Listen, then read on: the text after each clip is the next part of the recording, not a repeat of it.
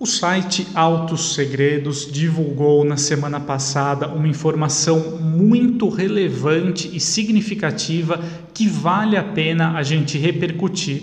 No caso, é, segundo apurou aí o site com sede em Minas Gerais, a Volkswagen prepara o lançamento aqui no Brasil do Polo ETSI Flex. Esse modelo certamente será muito significativo e importante aqui para o nosso mercado, como eu vou abordar adiante. Mas eu gostaria de começar explicando o que é essa tecnologia ETSI.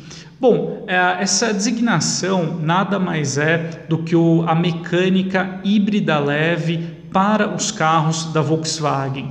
Na Europa, por exemplo, ela está presente na gama Golf, onde por lá o hatch, então, nos seus catálogos ETSI, ele pode ser encontrado tanto com o motor 1.5 quanto com o 1.0 TSI, entregando aí no caso 110 cavalos e 20 kgfm de torque.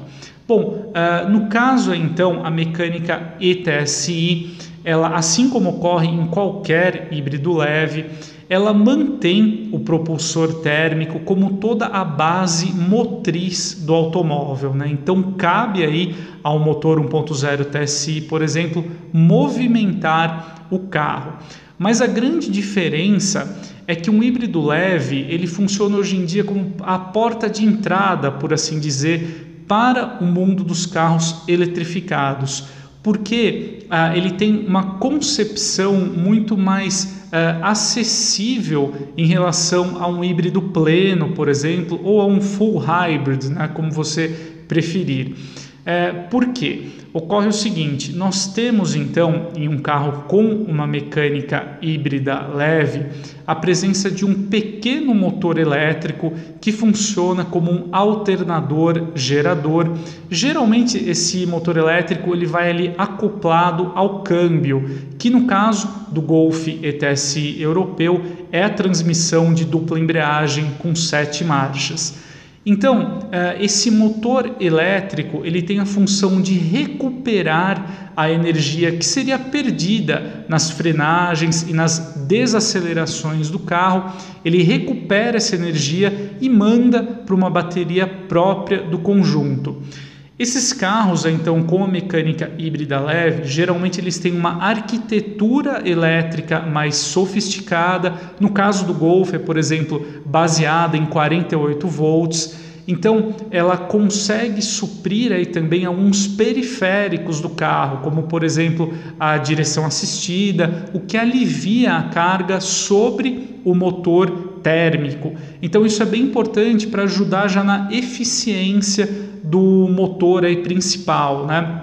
Então, outro ponto importante é que esse motor aí que vai junto ao câmbio, né, esse motor aí 100% elétrico, ele ajuda a entregar um pouquinho de torque nas acelerações, nas retomadas, o que torna o carro um pouquinho mais rápido e também é, faz com que o não, não fique aí sob responsabilidade do motor a gasolina ou flex é, movimentar aí de forma isolada o carro, né? ele tem essa assistência aí do motor elétrico para ter um pouquinho mais de desempenho uh, de uma forma geral aí do carro. É claro que esse motor elétrico, ele em hipótese nenhuma, ele consegue tracionar o veículo. Essa função sempre é do motor aí a gasolina ou flex, mas essa assistência do motor elétrico já ajuda com que uh, o motor aí 100% térmico trabalhe de uma forma um pouco menos intensa, a gente pode dizer assim. Então, com isso, o consumo tem uma redução aí considerável e o desempenho uma discreta melhora. No caso do Golf 1.0 ETSI vendido lá na Europa, a gente tem um consumo combinado, né, então entre cidade e estrada, na faixa de 23 km por litro, que já é um ganho aí bem interessante. A grande vantagem de um híbrido leve, e aí a gente já vai chegando na questão do posicionamento do polo ETS aqui no mercado brasileiro, vai para o custo muito menor dessa tecnologia em relação a um híbrido convencional, como a gente já tem aqui no Brasil no Toyota Corolla e no Corolla Cross. É, então, aí chegando aí a análise do polo ETSI de uma forma propriamente dita, a tendência é que esse modelo ele poderá colaborar muito para difundir a eletrificação aqui no mercado brasileiro com um custo mais acessível, eh, inclusive em relação ao Corolla, ao Corolla Cross. É claro que a gente não tem o mesmo nível de eficiência de um híbrido pleno, mas a gente já tem ganhos aí consideráveis em termos de eficiência, o que deverá posicionar o polo ETSI de uma forma muito melhor eh, entre os seus concorrentes e no mercado eh, de uma forma geral. Então, por isso, se você está de olho em um carro aí com baixo consumo, sem abrir mão de desempenho e conforto, vale muito a pena aguardar aí pelo polo eletrificado.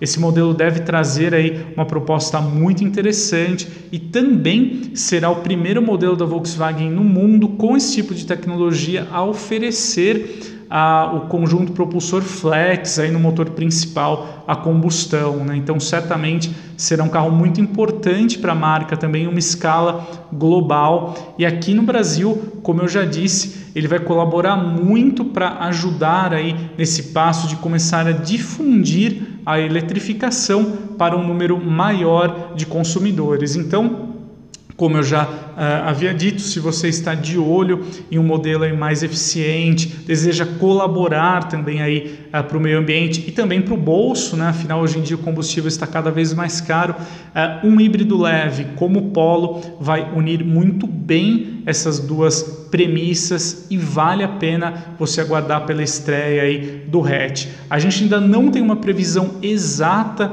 sobre o lançamento da linha 2023 do Polo, mas certamente ela deve ocorrer aí nos próximos meses e o Polo também terá uma discreta atualização visual, principalmente na parte dianteira e quem sabe o modelo deverá ganhar também um reforço no seu pacote de itens de tecnologia e de assistência à condução. Então, certamente, para quem também considera a compra aí, uh, de um hatch compacto, né, falando especificamente dentro do segmento, também eu acho que vale a pena um pouquinho de paciência e aguardar pela estreia do Polo 2023 para a gente saber tudo que ele será capaz de entregar, além então aí da propulsão ETSI Flex.